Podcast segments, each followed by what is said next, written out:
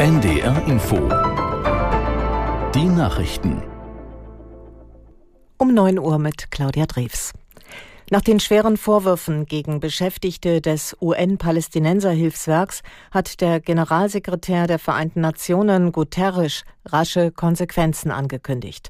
Zwölf Mitarbeiter sollen am Massaker der Hamas in Israel am 7. Oktober beteiligt gewesen sein. Aus der NDR Nachrichtenredaktion Petra Mittermeier. Von den Beschuldigten seien neun sofort identifiziert und entlassen worden, teilte Guterres mit. Ein Mitarbeiter sei für tot erklärt worden, die Identität der beiden anderen werde derzeit geklärt. Der UN-Generalsekretär betonte, jeder Mitarbeiter der Vereinten Nationen, der in Terrorakte verwickelt sei, werde zur Rechenschaft gezogen, auch strafrechtlich. Gleichzeitig appellierte Guterres an die Mitgliedstaaten, die UN-Hilfsorganisation im Gazastreifen weiter zu unterstützen. Zehntausende Mitarbeiter dürften nicht für das mutmaßliche Verhalten Einzelner bestraft werden. Ihre Arbeit sei wichtig für etwa zwei Millionen Zivilisten im Gazastreifen, die dringend auf Unterstützung angewiesen seien.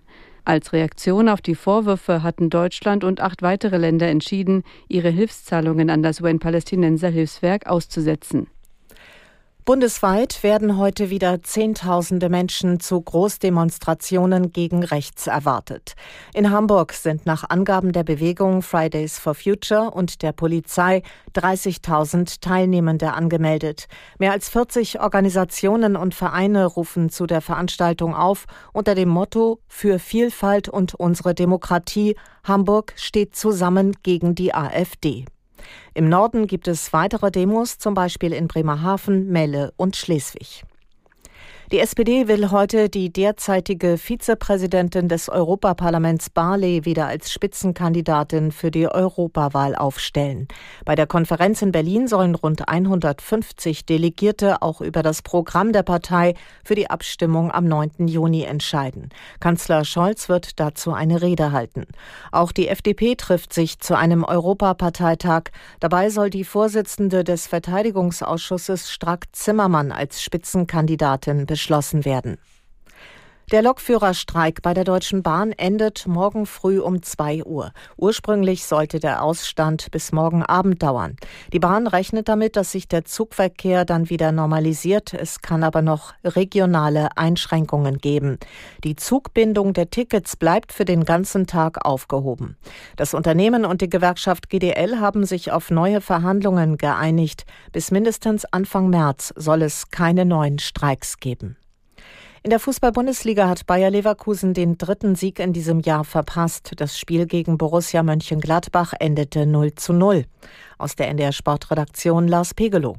Bayer Leverkusen hatte 27 Torschüsse, aber keiner ging ins Gladbacher Tor. So freuten sich die Bayern. Sie gewannen in Augsburg 3 zu 2 und sind nur noch zwei Punkte hinter Leverkusen. Dritter ist Stuttgart nach einem 5 zu 2 Spektakel gegen Leipzig. Werder Bremen besiegte Freiburg 3 zu 1, Wolfsburg und Köln trennten sich 1 zu 1. Dasselbe Ergebnis 1 zu 1 gab es bei Hoffenheim gegen Heidenheim. In der zweiten Liga hat der FC St. Pauli seine Tabellenführung durch ein 2 zu 1 in Düsseldorf ausgebaut. Beide Tore erzielte Marcel Hartl. Und das waren die Nachrichten. Das Wetter in Norddeutschland vereinzelt Nebel, gebietsweise Hochnebel, ansonsten neben Wolken viel Sonne, dabei trocken 5 bis 10 Grad. Morgen wechselnd bewölkt, teils wieder Sonne, verbreitet trocken bei 6 bis 11 Grad. Die weiteren Aussichten am Dienstag heiter bis wolkig, zur Nordsee und Ems hin ist etwas Regen möglich bei 6 bis 12 Grad und am Mittwoch viele Wolken, gebietsweise Regen 6 bis 10 Grad. Es ist 9.04 Uhr. NDR Info. Themen des Tages. Deutschland blickt auf eine neue Partei und die freut sich über die Aufmerksamkeit. Das Bündnis Sarah Wagenknecht will die Parteienlandschaft umgraben, aber wissen wir nach dem ersten Bundesparteitag genauer, wohin die Reise geht?